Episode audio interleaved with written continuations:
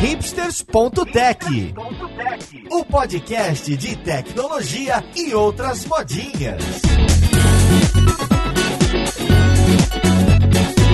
Olá, ouvinte, seja bem-vindo a mais um episódio do seu podcast preferido de tecnologia, o hipsters.tech. Meu nome é Paulo Silveira e nesse carnaval a gente vai manter a tradição que começamos no ano passado. No ano passado tivemos um episódio um pouco fora de tecnologia que foi sobre café hipster. E esse ano, aproveitando um pouco a moda do Jovem Nerd também, a gente vai falar de RPG hipster. Então vamos lá pro podcast ver com quem que a gente vai conversar.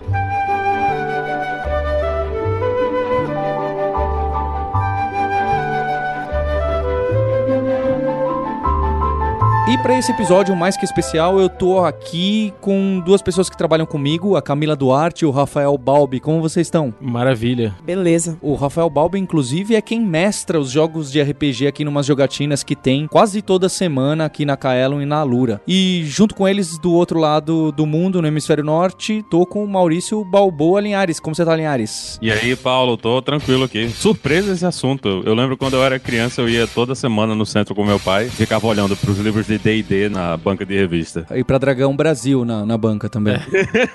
Não, a Dragão Brasil tinha dinheiro suficiente pra comprar.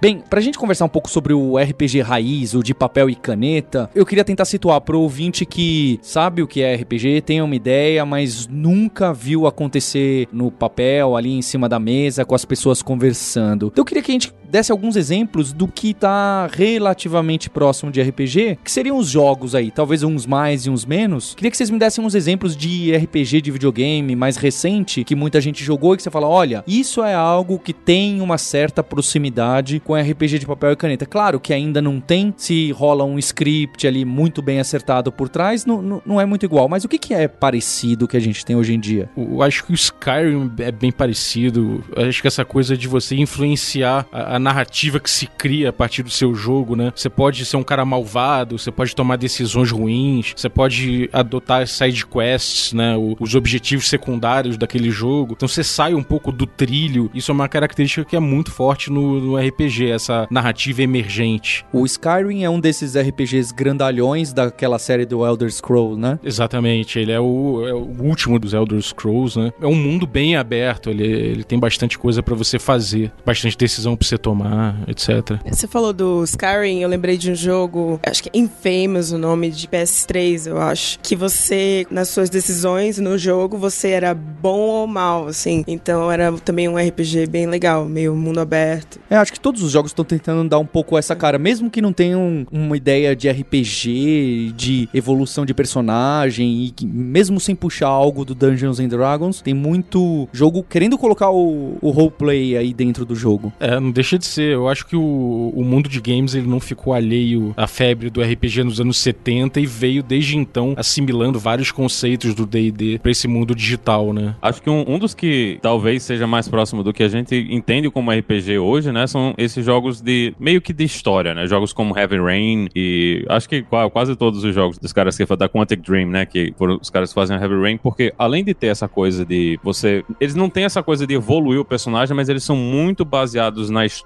em, e, e em escolhas, né? No início, na época lá do Dungeons Dragons, era mais, ah, você tem níveis e você faz o dungeon crawl, né? Você entra lá na dungeon e mata os monstros e sobe de nível, e na próxima aventura você entra na dungeon de novo, mas os jogos eles terminaram correndo um pouco mais pra essa coisa de contar a história, né? Continua essa coisa de você ter nível, de você evoluir, de ganhar experiência, mas a parte de história começa a também ficar bem mais importante nas coisas. Eu acho que esses jogos mais, mais baseados em história, como o Heavy Rain ou Beyond Two Souls, eles também capturam essa coisa, porque você tem muitas escolhas pra fazer, né? E essas escolhas vão ter um, um- O jogo ele é um pouco mais aberto, né? Ele não é, ele não é sequencial, são jogos que tem 15, 20 finais diferentes, dependendo das decisões que você tem. Então eles são uma boa definição do que seria o- os jogos de RPG hoje, né? Eu acho que é legal porque é um exemplo que mostra. Não é bem o RPG tipo Dungeons and Dragons, porque realmente não tem essa parte de, de combate, evolução e skills tão na frente. Mas tem o outro lado também, aquele o que o Linhares deu a entender. Os jogos antiquíssimos de, que a gente gente considerava como RPG eram aqueles Might and Magic que tinha seis personagens, lembra de PC? Sim. E que você ia, era muito dungeon mesmo e tinha pouco roleplay, né? Porque era- mais porrada e vai lá e pega um item e leva e, e pega outro item, né? Assim como os de videogame antigos também, o Phantasy Star e, o- e os Final Fantasies mais antigos. É, até o, o RPG mesmo de pen and paper, ele também veio evoluindo, né? Então, do Dungeons and Dragons acabou vendo vários outros jogos assim que vieram com esse viés de contar uma história. Até que a gente chega hoje em, em jogos que a gente chama de story games dentro do RPG tradicional. É uma vertente aí que envolve menos dados e menos ação e mais, Ele mais história. compartilha mais a narrativa com os jogadores e não tem mais aquela figura de um mestre, né? Que é um cara que, na teoria, conduz o jogo no RPG tradicional. Bob, então conta pra gente, a gente que já deu essa situação de o que, que é um pouquinho o gosto do RPG pensando no videogame, é óbvio que um monte de ouvinte já tá chateado que a gente não citou o RPG preferido ou clássico e que a gente não falou do Zelda e etc. Mas agora pra gente chegar no papel e caneta, de onde surge esse movimento de RPG? Como que aparece o Dungeons and Dragons? Quando? E quando que é seu primeiro contato? Ó, o, o Dungeons and Dragons ele surgiu lá no início dos anos 70 a partir de, de, um movimento de, de wargames, né? Aqueles grandes tabuleiros cheios de miniaturas, as pessoas simulando guerras ali. E alguns autores, alguns, alguns participantes dessa cena resolveram pegar, criar regras para você não jogar com exércitos, mas jogar com pequenos grupos infiltrando as linhas ou fazendo pequenos, é, pequenas invasões em castelos ou coisas assim. E aí eles criaram regras específicas para jogar com esses personagens focados nisso. E aí, bom, isso o RPG surgiu assim, primeiro com um negócio chamado Chainmail, que eram essas regras, que evoluíram pro Dungeons and Dragons de 74. Começou a ser o RPG como a gente conhece. E aí em 74 é lançado Dungeons and Dragons já tipo pela TSR como uma empresa pra virar business mesmo. Sim, ele já tem uma ideia de começar a atingir o público e, e- e vender, e vendeu muito bem. Então ele foi uma surpresa, eu acho que até pros criadores, do tanto que vendeu e teve um boom do RPG nos anos 70 até os anos 80 e eles mesmos não sabiam o que fazer com a linha de produtos dele, que começou a, a se bifurcar de um jeito quase insano. Você tinha milhões de linhas de D&D, milhões de approaches pro D&D, então era uma coisa que os próprios autores não sabiam muito bem para onde eles estavam indo. Então tem esse conjunto de regras que é o Dungeons and Dragons, e aí depois surge o Advanced Dungeons and Dragons, que acho que é mais próximo do que acaba pra onde acaba indo a linha. Explica um pouco, eu queria que vocês falassem como que é um jogo de RPG dessa linha, o que que é o Dungeons and Dragons, o Advanced Dungeons and Dragons, porque uma coisa que é engraçada, eu, eu comecei pelo Dungeons and Dragons edição simples, que no Brasil foi traduzindo, tinha aquele dragão vermelho numa caixinha, na caixa bonitinha, e depois passei pro Advanced Dungeons and Dragons, que é um susto, porque você não compra uma caixa, você compra dois livros, perde um pouco o encanto ali. Tem uma hora que você fala, peraí, estão me enganando, estão dando livro pra eu ler. bonequinhos? Não tem bonequinho, não tem tabuleiro com casinha. O que que tá acontecendo aqui? Você não comprou a edição simples, você comprou a primeira edição, que no Brasil foi lançado pela Grow, né? A Grow que lançou essa caixa do Dungeons and Dragons, que é, é a primeira edição do Dungeons and Dragons, a primeira edição revisada. Eu acho que o jeito mais simples de explicar é com o Caverna do Dragão, né? Quem tá ouvindo aqui que assistiu o desenho Caverna do Dragão, quem não assistiu, pelo amor de Deus, procure na internet aí, que é São 20 episódios só, aliás. é muito legal, muito legal. Ai- Ainda hoje, ainda é muito legal. É um desenho animado, né? Ele envelheceu bem. E a ideia lá no Caverna do Dragão é que os jovens, eles, eles foram transportados para um mundo de fantasia, né? E dentro desse mundo de fantasia, cada um deles representa uma das classes base lá do D&D original, né? Quando você chega no próximo, né? Quando você chega no Advanced, tem as raças e as classes. No D&D original só existe uma coisa, né? Que são a- as classes, que eu acho que era o guerreiro, o elfo, o anão, o mago, o halfling e... Eu tô esquecendo de alguém aqui agora, mas... É o ladrão. É o ladrão. Pronto, são os seis que você tinha. E são os seis que a gente vê no desenho lá também, né? O desenho ele é bem, ele puxa bem pra esse lado de representar todo mundo dentro das classes do D&D original. Tô achando que vocês estudaram aqui pro podcast, não é possível, cara. O pessoal tá tirando isso da onde? A minha memória disso é longa, foram muitos anos de RPG na vida. Tinha o Halfling, é isso mesmo. Tinha o o Halfling era, era a cópia dos Hobbits, né? De Senhor dos Anéis. Era o Hobbit. Era, era, era o Hobbit da história. Dentro da história lá do Caverna do Dragão, a gente tem o Mestre dos Magos, né? Que no original era o Dungeon Master, que é o cara que monta a história. Então, do mesmo jeito que o Mestre dos Magos, ele chegava no início da aventura e dava alguma coisa pra eles, né? Ele dizia alguma coisa, ele contava uma historinha e eles corriam pra aventura. A ideia do, de- do jogo é que vão ter as pessoas que são os jogadores, que eles vão estar interpretando esses personagens jogadores que são os personagens principais. E tem o Dungeon Master, né? Que é o, o, o mestre dos magos. Eu, eu, acho que no Brasil não ficou traduzido. Acho que essa primeira edição continuava chamando de, de Dungeon Master. Eu acho que trouxe mestre do jogo. Deve ter sido alguma coisa assim, mas não era mestre dos magos que eles chamavam no jogo no Brasil. Esse cara, ele monta a história, né? Ele pode usar uma história que foi publicada, tem um universo de histórias publicadas que você pode utilizar, ou você pode criar a sua própria história, né? Então, se você tem essa caixinha, essa caixinha do Dungeon Dragons original, ele vinha com a Dungeon do Zanzer, que era o vilão final, que era um mago, né? Que era o vilão final da história. Então, ela vinha com o mapa, né? Vinha com o mapa da dungeon, uns negocinhos de papel que você dobrava e eles ficavam em pé, que representavam os inimigos e os seus personagens, né? E a ideia era que você ia invadir essa, essa, essa dungeon, né? Essa caverna.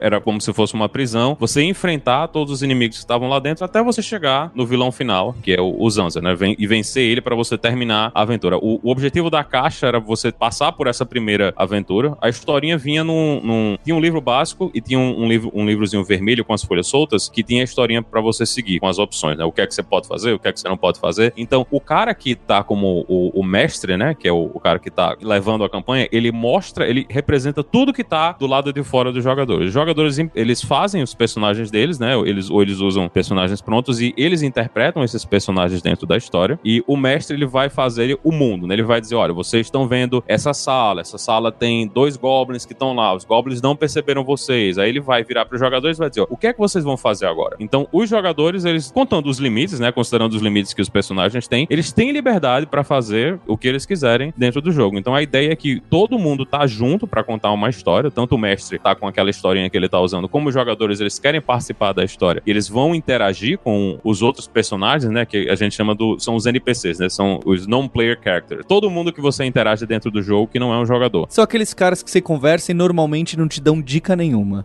É, é. Eu costumava ser um guerreiro como você, mas aí eu levei uma flecha no joelho.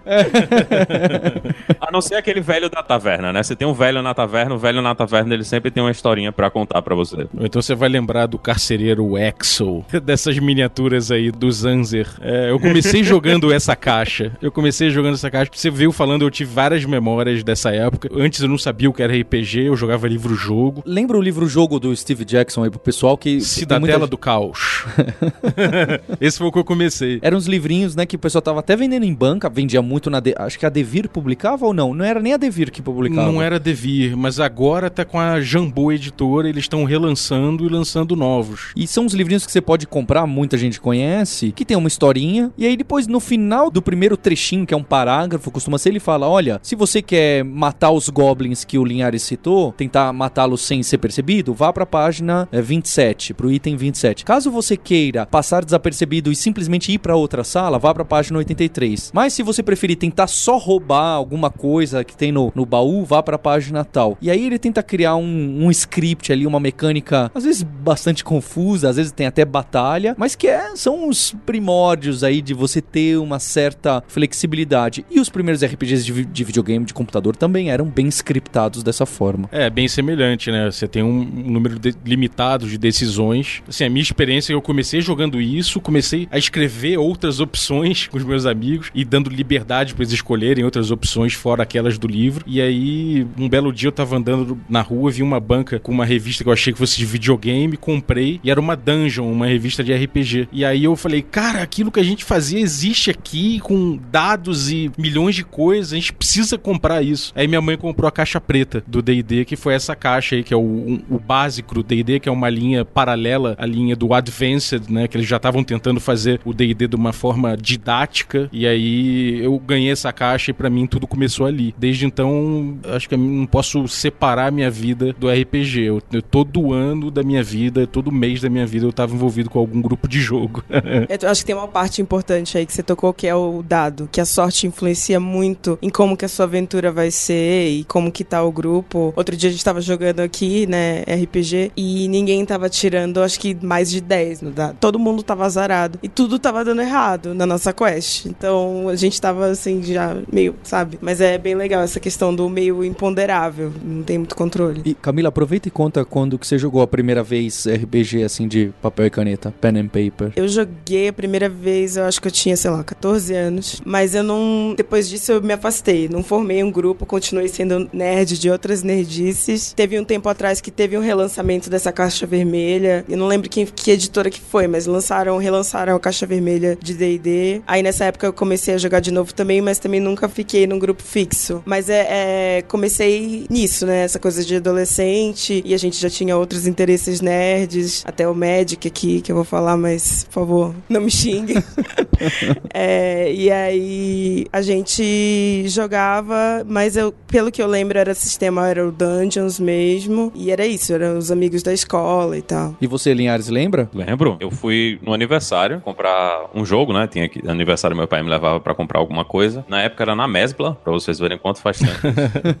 tinha várias caixas de jogo, né? Tinha várias caixas, principalmente de War. Nessa época já tinha 50 versões diferentes de War, só que no meio daquelas caixas todas tinha uma caixa que era um dragão vermelho saindo de uma pedreira com um guerreiro embaixo com a espada. Aí, meu filho, não teve jeito de comprar a caixa de War, não. Quando eu vi a caixa do dragão, eu me agarrei com a caixa do dragão e disse: é isso aqui que vai ser. E comprei o Dungeons Dragons, né? Aquele original, e de lá pra cá foram muitos anos passando por todas as versões do Dungeons Dragons e vários outros RPGs. E joguei por muito tempo essa caixinha, mesmo sem entender direito como é que jogava, né? A gente só sabia andar, jogar dado e matar bicho. A gente não entendia muito esse negócio de interpretar na época, não. É, uma coisa curiosa é que a gente, quando arrumou a caixa, a caixa tava em inglês ainda, não tinha lançado na Grow aqui. E a gente não sabia ler inglês, a gente era um bando de moleque de, sei lá, 10 anos. A gente não sabia bem inglês, então, tipo, charm person, que é magia encantar pessoa, para mim era tipo, é como se você ficasse com um pica-pau vestido de odalisca, assim, falando, uhul, venha cá. E aí o inimigo vai, oh, claro, o que, o que você quer? E aí o pessoal cai em cima. O Magic Missile era um míssil que o mago tacava. E não era? míssil acabava com tudo, né, cara? Era um míssil, pô, era um Tomahawk, sei lá.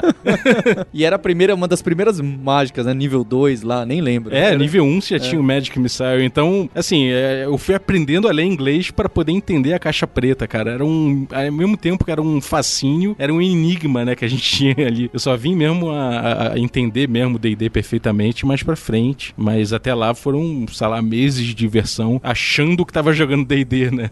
Mas o melhor é a ficha, quando cai, que se aprende a palavra de verdade. É muito engraçado. E uma coisa curiosa também é que recentemente teve uma volta desses D&Ds antigos, né? A gente tem um movimento agora chamado Old School Renaissance, que é o que eu mais me, me envolvo hoje em dia, produção mesmo de conteúdo, e que é o voltando com a- a- as levas iniciais do D&D. É o Dungeons and Dragons hipster. Pode-se dizer que sim. É uma volta a esse D&D antigo, a esses valores antigos, com um novo, quase um manifesto que eles chamam Quick Primer do Old School Gaming, que é um, o, talvez o melhor jeito de se aproveitar esses jogos, com uma cabeça de quem joga RPG há mais tempo e chegou a essas conclusões. assim.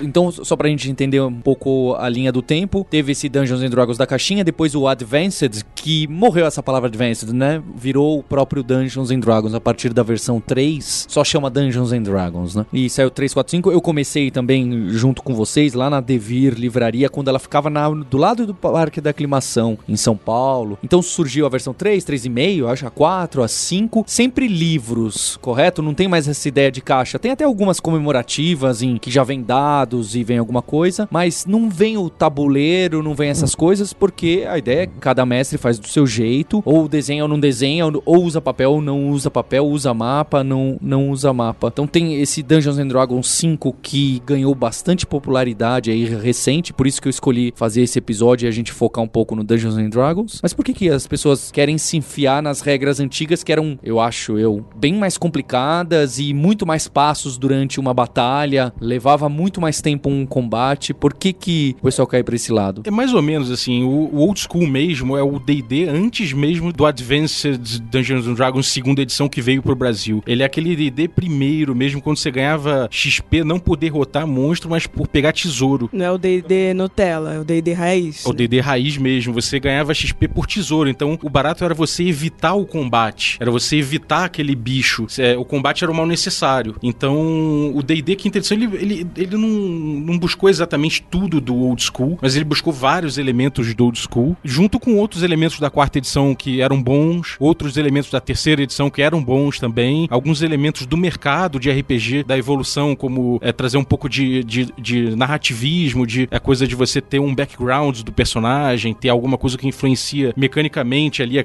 tua ficha logo de cara. Então o- a quinta edição, ela meio que é uma edição para agradar a todos. É aquele anel 1, é o livro 1, por assim assim dizer, do D&D. Então ele conseguiu chamar várias tribos juntas e reunir esse pessoal, né? A essa altura já tinha, o RPG já tinha várias vertentes, o, o old school gaming, já tinha o narrativismo com o pessoal da Ford, que era um outro movimento. Você já tinha jogos ultra estratégicos, como o que veio da terceira edição e acabou virando Pathfinder, que é um jogo com esse barato mais estratégico. Hoje em dia, Starfinder, que é a versão Star Wars, por assim dizer, do Pathfinder. É, o D&D ele conseguiu se resgatar, porque ele chegou até a perder hegemonia que ele tinha do mercado. E hoje em dia ele voltou a ser a gilete do RPG, né? Você, lá fora, inclusive, você fala D&D como sinônimo de RPG, né? Tem algum outro que tem bastante destaque? Porque na época do comecinho do D&D tinha o GURPS. Mas hoje em dia não, não ouço falar, nem sei se tem uma cena. É óbvio que tem uma cena e tem um pessoal que ama e etc. Mas não, não, não tem uma continuação. Ele era tinha mais livros que o D&D uma época. Você ia nas livrarias, lembra? Inclusive tradução em português. Tinha um monte de tradução em português. Também não, não, não ganhou força. Não, era mais porque a DV que lançava, né? A DV a licença para GURPS. Então eles conseguiam publicar mais e D&D no Brasil passou por uma época bem ruim quando eles estavam na mão da Abril, né? A Abril não sabia muito o que fazer com os livros. Acho que eles não entenderam bem como é que eles iam vender. Além deles não entenderem bem como é que era o mercado, eles ainda pegaram o AD&D, né? Que eram aqueles três livros. Cada livro na época tava 45 reais e você tinha que gastar ali na hora, né? Você ia ter que botar 135 reais de uma vez para comprar um jogo com tantos outros jogos mais baratos. Tanto que eventualmente eles lançaram o First Quest, que é um pouco mais, mais simples, né? Para tentar pegar a galera, mas terminou não dando certo. Então, o resto do pessoal, a Devi principalmente, ela conseguiu lançar muitos outros livros. E aqui no Brasil, eu acho que, principalmente ali no fim dos anos 90 e início dos anos 2000, quem vendia mesmo era o Mundo das Trevas, da White Wolf. É, o Vampire. Vampiro, Lobisomem, Mago eram os grandes RPGs aqui no Brasil, né? Era o que muita gente jogava D&D, mas esses jogos, porque eram jogos que você só precisava de um livro e você só precisava de um tipo de dado, que era o dado de 10 lados. Então, para o, o custo de vida que a gente tinha aqui no Brasil, era muito mais fácil você comprar um dos livros da White Wolf na época, né? E Vampiro era o carro-chefe, né? Era o que todo mundo tinha. A Devi, apesar do histórico de reclamação, se você pega o histórico do RPG no Brasil, ninguém nunca gostou da Devi, todo mundo odiava a Devi, porque Eu a Devi demorava muito. Ah, não, você não participou das tretas. Todo mundo reclamava que ah, a Devi não lança livro, a Devi demora demais e a Devi nunca tem um livro pra vender. Era, era um terror. Todo mundo reclamava muito de como a Devi fazia isso, mas a Devi provavelmente foi a que mais lançou esses livros aqui, né? Tanto do GURPS como da White Wolf. E esses dois hoje não são fortes. Não, porque o mercado ele terminou se espalhando, né, para várias outras coisas e o pessoal envelheceu e é muito difícil de você manter o ritmo, né? A, a própria Wizards que puxava o D deles também passaram por uma situação dessas e eles conseguiram agora se renovar muito com essa coisa de voltar pro jogo de tabuleiro, né? Eles lançaram tem várias linhas de jogos de tabuleiro Dungeons Dragons, várias linhas mais simples também, em vez de você ter que ter todos os livros. Saíram caixas que você podia comprar a caixa e jogar direto da caixa, se você quisesse. Fora do Brasil também foi ali no fim dos anos 90 e início dos anos 2000, acho que foi o auge do RPG, tirando o Dungeons Dragons, né? Foi a época que a gente tinha mais empresas e mais opções e mais coisas. Muito desses livros hoje, eles ainda existem, mas é mais aquela coisa de ou lança o livro para imprimir se você quiser, ou lança o, o livro online, né? Eles não têm mais o mesmo alcance que eles tinham nessa época. Então, a Wizards, ela terminou percebendo essa coisa de que simplificar o jogo vale a pena, de criar essa coisa de jogos de tabuleiro, tanto que eles têm vários jogos hoje que são só dungeon crawl, né? Você tem uma dungeon lá, é como se fosse um RPG, ele tem ficha de personagem, você evolui e tudo, mas é um joguinho de tabuleiro que você vai andando o personagemzinho no tabuleiro, vai rolando dado e vai pegando o tesouro e vai matando o monstro e vai subindo. Não tem muito esse foco na interpretação, né? É muito mais o usar aquele cenário que você tem ali na sua frente do que realmente contar uma historinha e, e jogar do jeito que o pessoal jogava antes. E no fim, dá muito certo pro público, porque você precisa de uma preparação considerável, principalmente pro mestre, né? Ele tem que ter uma preparação considerável para montar a história, para fazer essa coisa toda, se ele não tiver com uma história já pronta. Então, terminou simplificando a vida para todo mundo, para até hoje quem, quem já tá adulto, né, tem filho, tem trabalho, tem tudo. Porque antigamente a gente podia simplesmente não fazer nada, né? Tava só estudando e tal, terminava de estudar, pegava o livro, preparava a história, passava o fim de semana jogando RPG. Hoje a gente não tem mais esse tempo, né, de fazer essas coisas. Então, qualquer coisa que deixe o jogo mais rápido e, e mais fácil de jogar, faz a coisa continuar existindo. E D&D sempre teve muito, muita penetração na, na, no imaginário das pessoas, né? Todo mundo lembra. A gente saiu, saiu agora Stranger Things, né? As crianças lá lutando contra o Demogorgon e eles continuaram na imaginação das pessoas por terem sido os primeiros e tudo. E as outras empresas dos outros jogos não tiveram essa mesma sorte. Elas não criaram essa presença no imaginário. Então, pra D&D morrer vai ser muito complicado, porque tá na imaginação de todo mundo. E aqui nos Estados Unidos teve aquela coisa do RPG, era o jogo do Satanás e tudo, e era o D&D, né? Então eles ganharam muita exposição nessa época. Então tá dentro do imaginário nas pessoas essa coisa do D&D, que o resto da galera não conseguiu e infelizmente não acompanharam a E é realidade. engraçado porque o D&D virou o jogo do Satanás, mas normalmente a gente tá batalhando contra o Satanás nos jogos, né? Deveria É. ser uma ajuda pro jogo. Mas quando a sua mãe abre um livro dos monstros, bicho, e vê um demônio no livro dos monstros, não existe explicação. Vai sair agora o RPG do Batalha do Apocalipse, do Eduardo Spohr. Aí pode ser que, né, volte essa polêmica.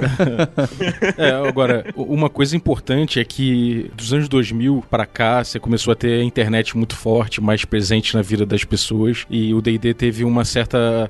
ele se rejuvenesceu por outro lado, né? Você teve muitos e muitos autores independentes lançando jogos. É aquela long tail que se aplica a tantos ramos, se aplicou também ao RPG. Então, ao passo que o D&D teve sua própria crise e quase e perdeu o primeiro lugar no mercado pro Pathfinder e depois acabou voltando, mas teve sua própria crise do RPG, né? Porque afinal de contas a crise do D&D representa a crise do RPG, mas hoje em dia você acabou oxigenando o cenário com muitos e muitos autores independentes que vieram trazendo obras incríveis de RPG, tanto de movimentos narrativos ou do movimento do old school Renaissance, que acabaram oxigenando esse mercado com vários outros RPGs, que tem uma fatia muito pequena em relação ao D&D ainda, mas que trazem muita opção, entendeu? Então, assim, se hoje em dia você tem o Apocalypse Engine, que traz o Dungeon Road, por exemplo, que tem, que tem é como se fosse um GURPS, só que ele é mais narrativo e ele acaba sendo o- uma máquina para você criar vários outros RPGs, né? Tem também o Dungeon Crawl Classics, que é um jogo bem na pegada do D&D antigo e que traz também um jogo muito rápido, ele é, ele é ágil, ele é feito para você botar na mesa e jogar. É um bando de coroa que faz o jogo, inclusive. Então, galera que não tem mesmo tempo para perder. E aí, sim, vários lançamentos por financiamento coletivo, que é uma coisa importantíssima no mercado de RPG. No Brasil, por exemplo, os maiores projetos de RPG hoje em dia são lançados por financiamento coletivo. Por exemplo, são quais? Eu participo do RPG Notícias, que é um blog que a gente faz lançamento de marketing para jogos de RPG. A gente teve, ó, a gente participou do Shadowrun, que bateu 170 mil de arrecadação e conseguiu lançar o Shadowrun. Tá agora fazendo o Call of Cthulhu, da New Order, né, os dois. Teve o Seventh Sea, que bateu 107 mil. Teve o Shadow of the Demon Lord, que bateu 107 mil. Tem o meu queridinho, que é o Dungeon Crawl Classics, que bateu 98 mil. Então, assim, o mercado tá respirando e é um long tail, mas ele tá respirando bem, entendeu? O mercado brasileiro, inclusive, trazendo esses títulos lá, ou mesmo lançando aqui, tem o Lampião Game Studio, tem muita gente lançando bastante. Agora, é uma coisa realmente de se notar que, que é muito nicho ainda, né? O, o RPG que não um D&D, ele, se ele vende 25 mil cópias, ele ganha um prêmio de vendas.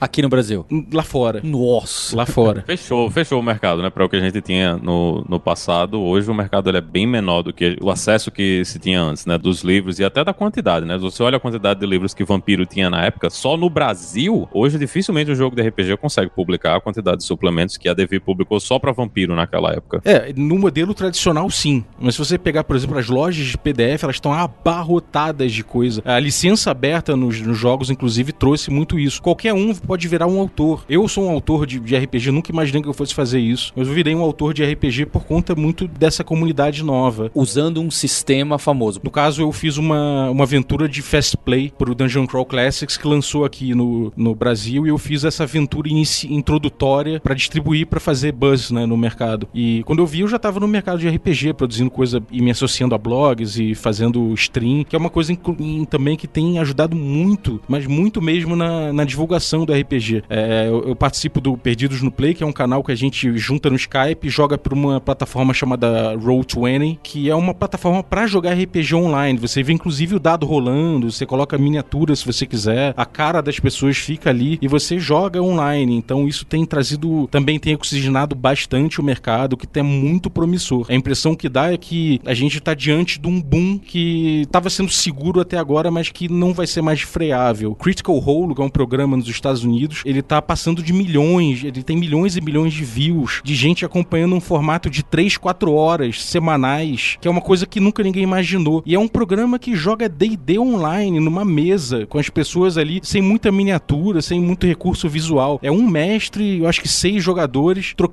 ideia ali na mesa e tem milhões de pessoas consumindo esse material. É, um, é, até em termos de modelo de negócio, eles não estão sabendo ainda o que fazer com isso, me parece, mas estão capitalizando, já estão é, levando para vários canais. Então é um, há, há inegavelmente um ressurgimento do RPG, tanto lá nos Estados Unidos quanto aqui, né? Aqui, claro, guardadas as, as proporções, mas isso me parece uma, uma coisa que a internet tem trazido e que acho difícil retroceder.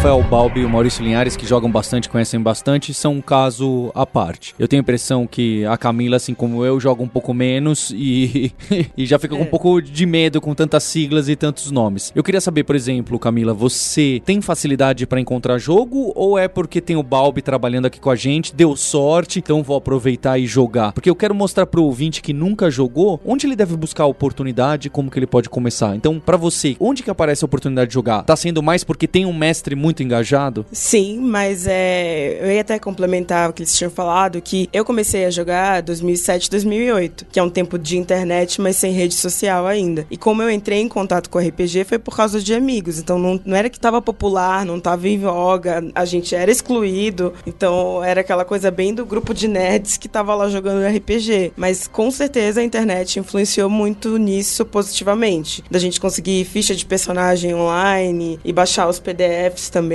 Então isso foi muito importante. E eu nessa época tinha, sei lá, 14, 15 anos. Então realmente eu não peguei a crescida do RPG clássico. Mas aí disso pra cá, hoje em dia, totalmente, porque eu entrei para trabalhar aqui. No meu primeiro dia saí para almoçar e aí me falaram que tinha um grupo de RPG. Aí eu falei, não, vamos lá, porque é muito difícil. É muito difícil você conseguir reunir pessoas. Talvez esse sistema de jogar online facilite, mas é muito difícil você reunir quatro até seis pessoas num lugar para ficar lá jogando duas, três horas. É, e tem também, se for criar uma aventura, ou mais ainda, criar uma sequência de aventuras, uma campanha para todo mundo jogar, jogar junto, estar sempre os mesmos personagens, Sim. fica ainda mais complicado. Sim. Então a questão que eu queria colocar para vocês é: pro ouvinte que quer começar ou já jogou que nem eu, há muito tempo jogou, não joga mais por vários motivos. Eu fiquei muito animado aqui nesse episódio falei, poxa, quero voltar a jogar. Qual deveria ser o meu próximo passo ou quais são as opções? Por exemplo, ah, procura um grupo na internet para jogar online. Ah, procura na empresa quem joga para achar um mestre mestre. Ou não sei, o Linhares citou que ainda tem essas caixas para você jogar só uma aventura com poucas pessoas rapidinho para ver se engaja, né? Porque também não adianta você investir e ler os três livros, nem sei se hoje em dia ainda Dungeons Dragons tem o livro do mestre, o livro do player, o livro do fulano, o livro do ciclano. Por onde são os caminhos mais simples para não, ó, só quero fazer algo rápido, jogar rápido para ver se consigo convencer mais duas ou três pessoas a jogarem comigo. Aqui na Lura eu trouxe o Fiasco. É um jogo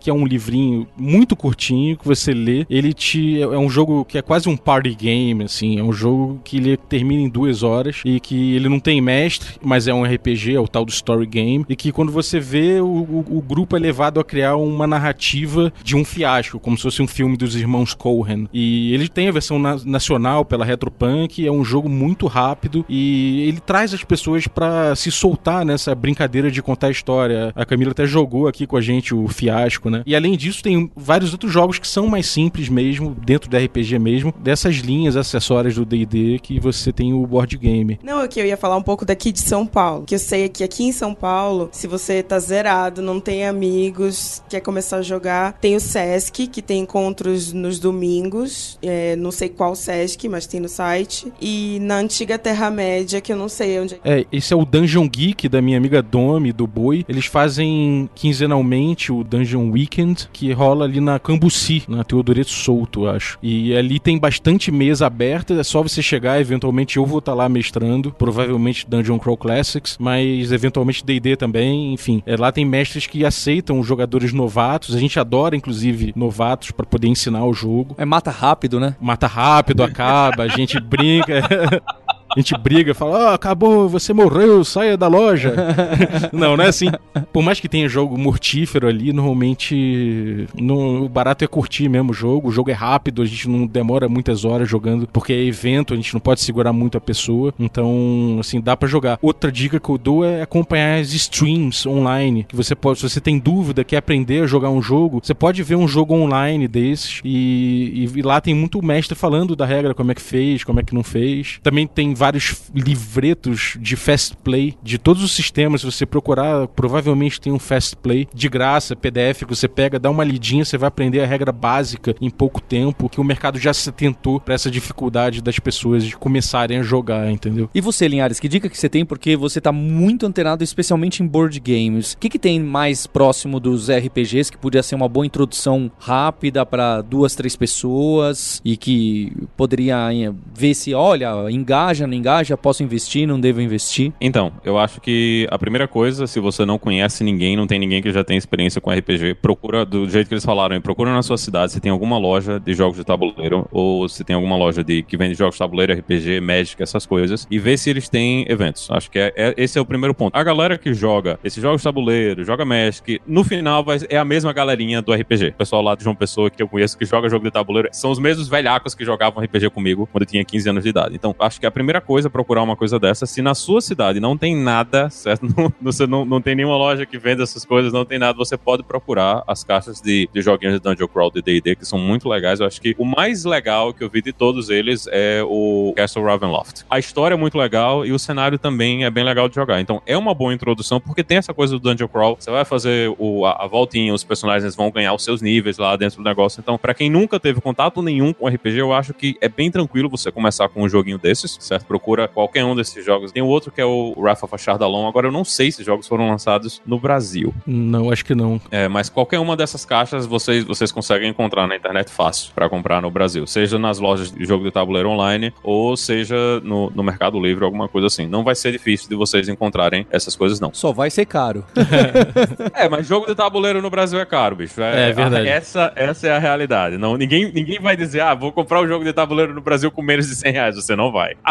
Uma coisa que, assim, é, talvez assuste o, o, mestre de início é que ele vê um monte de regra e ele não sabe como usar aquilo. Então, eu acho que é bom reforçar essa coisa de olhar na internet os jogos que acontecem ao vivo, porque você vai ver lá acontecendo, a regra em uso. Você vai ver a dinâmica que envolve aquela regra. E você vai até ver que a regra às vezes não está em uso e que o cara passa por cima por um bom motivo. É. Normalmente por eu um bom motivo. com gente que estava começando e simplesmente a gente combina antes de ignorar X regras para ficar mais simples. E aí, conforme a pessoa vai pegando mais prática, vai colocando. É, aqui na Lura eu tô catequizando novos mestres, tô treinando alguns mestres novos e o Vinícius da revisão, por exemplo, ele, vai, ele começou a mestrar já, já tem, já tá indo pra segunda sessão. E eu falei com ele, cara, para começar a mestrar RPG, você senta e mestra. Você pode não estar tá sabendo tudo da regra, mas você, depois de começar a jogar, você vai ver o livro de novo, naturalmente, e vai entender também muito mais facilmente. Então, de forma geral, é isso. Outra coisa legal desse joguinho de tabuleiro é que, apesar do jogo ele vir com o cenário pronto, na internet tem vários outros cenários para você utilizar. Então, você não tem só aquelas coisas que vêm dentro do joguinho. Tem vários outros cenários que você pode baixar da internet, alguns oficiais, outros que é o pessoal que desenvolveu mesmo. Você pode usar tudo isso dentro do seu jogo. Então, você vai usar esse jogo por muito tempo. E é uma boa forma de você começar e depois passar para as outras versões, né? Pegar os jogos um pouco mais, mais complexos, pegar esses jogos que foram lançados no Brasil das versões anteriores do Dungeons Dragons e todos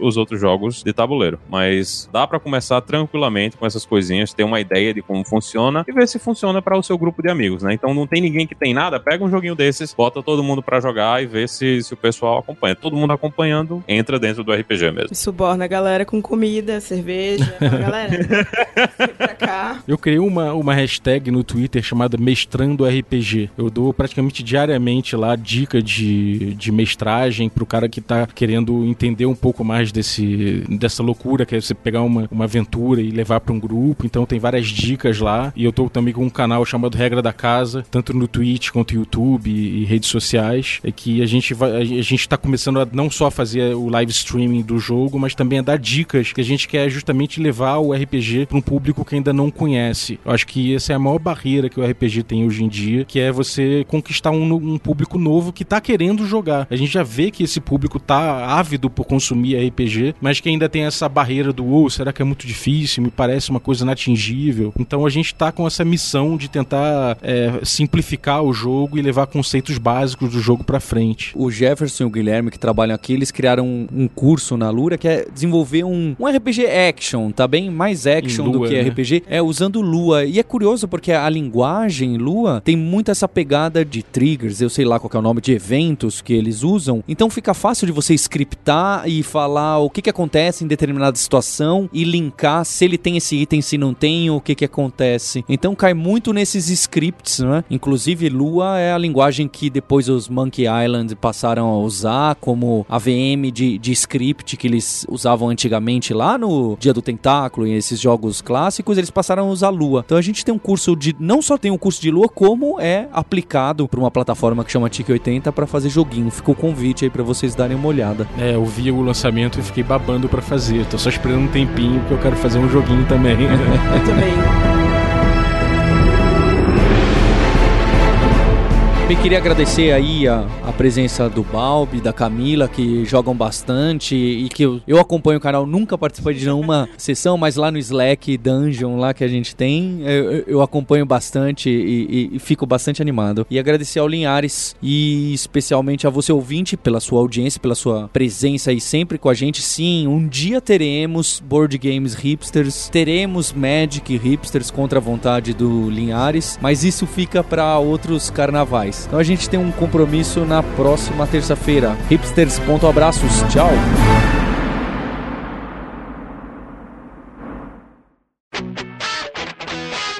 Você ouviu o hipsters.tech, produção e oferecimento alura.com.br, cursos online de tecnologia e Kaelon, ensino e inovação. Edição Radiofobia, podcast e multimídia.